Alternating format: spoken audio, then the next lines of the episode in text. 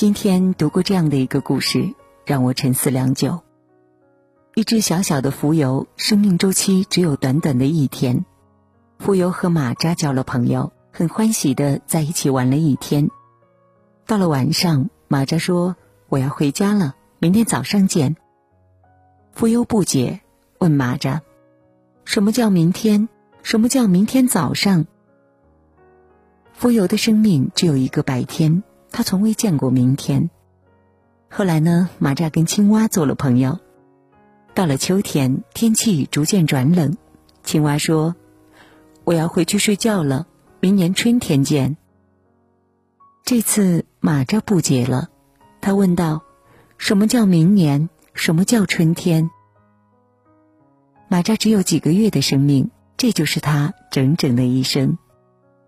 青蛙开始冬眠，第二天惊蛰时醒来，开始了新一年的生活。不同于马扎、蜉蝣，青蛙见识过春夏秋冬，也明白春夏秋冬的道理。后来，青蛙认识了老虎，在山脚下，他陪老虎玩了一段时间，直到老虎说：“我要回到山上了，我是山头的首领，我不能不在。”但是，青蛙不知道什么是山头，也不知道什么叫占山为王，更不明白。作为老虎，作为兽中之王，应有的担当。后来呢，老虎又和大雁做了朋友。到了冬天，大雁说：“我要到南方过夏天了。”老虎同样难以理解，为什么要去南方？冬天的冰天雪地不也很好吗？我从来没有离开过这个山头，我也可以享受我占山为王的一生。老虎只能在一个山头占山为王，见不到五湖四海的风光，而大雁却能领略不同地方的春华秋实。原来，对于蜉蝣、马扎、青蛙、老虎、大雁，由于他们的经历、认知不同，导致他们看到的世界就不同，整个生命也就呈现出完全不同的景象。对于我们，又何尝不是？一个人的认知和眼界，往往决定了一个人看待问题的高度，决定了一个人视野的广度，决定了一个人人生的宽度、厚度和气度，而这就是一个人的格局。对于格局，很多人觉得这是一个很抽象的词，或者说是一个只会用来哗众取宠、装门面的词，没有任何实操。那到底什么是格局呢？格局可以分为三个维度：一是看待问题的高度，二是看待问题的长度，三是看待问题的深度。高度，一个人的立脚点不同，决定了看问题的高度不同。就像你从一个职员的角度出发，和从一个领导的角度出发，所考虑的问题、所做的决策，自然是不同的，也就是大局观。一个高瞻远瞩的人，总能从全局出发，长远出发。所以，遇到问题，不要老是走自己的老路，从自己的角度出发，而要学会跳出，从一个更高的角度去看，你会看明白一些事，做出更好的决策。长度，一个人的眼界不同，决定了看问题的长度不同。就像在那个美国疯狂的淘金热时期，人人都挤破头的去淘金，而有一个人却想到了淘金工人会需要食物、水和耐磨的衣服，于是，在很多人空手而归的时候，他却赚到了人生的第一桶金，并发明了牛仔衣服。这就是世界牛仔大王李维斯。所以呢，看问题不要只局限于当下。不要被当下的困境绊倒，而更要学会把眼光放远，放得更远一些。要明白，当下的低谷往往是为下一次奋起的积蓄。祸兮福之所以。深度，一个人的思想厚度不同，看到的问题深度自然也不同。就像宋代的清源行思大禅师说的：“人生三大境界，见山是山。”见山不是山，见山又是山。我们每个人一开始总是太单纯，总以为眼见为实，认为眼睛看到的东西就是真实的。然而后来随着逐渐成长，发现山不再是山，原来世道复杂，根本不是你想象中的那么简单。到最后又发现，原来山还是那个山，世事变幻，转眼皆空，淡定做人，淡然处事。如此就好。所以，一个人的格局越大，越具有高度、长度和厚度。这也就是为什么有些人遇到问题而不慌乱，而有的人却阵脚大乱。有的人总能看到问题的实质，而有的人总是浮于表面。有的人眼光总具有前瞻性，善于突破，而有的人总是画地为牢，或跟在别人的屁股后面。由此可见，格局往往决定一个人的结局。格局决定命运，那么什么决定格局？如何提高一个人的格局呢？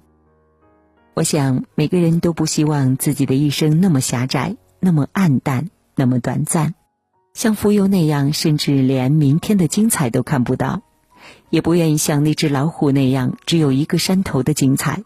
而是期待自己的世界更为广阔，能够领略更多的人生泥里风光，才不负此生。一坦然接受，乐观以对。一个人的格局是经历喂出来的，没有阅历的格局往往是一纸空谈，因为哪怕即使挫折，也是一笔存折，而且往往越是低谷，越是格局的塑造期。磨难启迪智慧，苦难淬炼心境。所以，拥抱生命中的一切的好，一切的坏，人生中的每一笔经历都是财富，都是为你的格局增砖添瓦。就如千古流芳的大诗人苏轼，若没有前半生的颠沛流离、跌宕起伏、屡遭磨难，哪有后来的超脱达观的人生态度、广阔豁达的胸襟？正如董卿说的，在最低的境遇里活出最高的境界，此谓格局之道。二，多读书，腹有诗书，格自高。一个人的格局是以思想的厚度为后盾的，没有思想为基础的格局只是空中楼阁，虚无缥缈。而读书就是思想的摇篮。正如三毛说的。你读过的书，走过的路，在你的气质里，你的谈吐上，你胸襟的无涯里。书能开阔一个人的视野，做便可日行千里。读书能点化一个人的困顿，开解明悟。书能承载一个人的情绪，消化吸收。书能净化一个人的心境，化繁为简。书读多了，视野自然就宽了。智慧自然就来了，心境自然就变了，格局自然就高了。所以多读书，读好书，让书充实你的人生，武装你的头脑，放大你的格局。就如优质艺人胡歌，千古第一名臣曾国藩，无不是在人生的低谷时，是书陪着他们度过的，才有了后来的凤凰涅槃，王者归来。正如胡歌说的：“功莫守静，动心人性；读书方掌全局，此谓格局之魂。”三走出去，放低身子，虚心请教。一个人的智慧、力量、视野毕竟是有限的，站在巨人的肩上，方能看得更远；站在众人的肩上，方能成长得更快。生活中，我们总是过于自负，总是觉得自己很厉害，懂得很多，容易目空一切。这几乎是每个人的通病。殊不知，山外有山，人外有人。更何况，即使三个臭皮匠，也顶一个诸葛亮。每一个人身上都有自己独特的闪光点，与你不同的视角会带给你不同的思路。这就是交流的力量。所以，多与别人交流，多跟优秀的人学习，你就会收获意想不到的灵光新思路，闭门造车只会让你的格局越来越小，目光越来越狭隘，越来越短浅，从而活成了井底的青蛙。成功学大师卡耐基曾经说过：“凡与你结交的每一个人都能告诉你若干秘密，以及若干闻所未闻却足以辅助你的前程、加强你生命的东西。此谓格局之要。人活一生，无非就是修行。有的人越活越狭隘，有的人却越活越宽阔，区别就在于格局。”一个人的格局，往往决定着一生。当人生路上那些不期而遇的石头落下，你若是一个小水坑，便会水花四溅，污泥乱飞；你若是一片大海，便平静无波，淡泊凝然。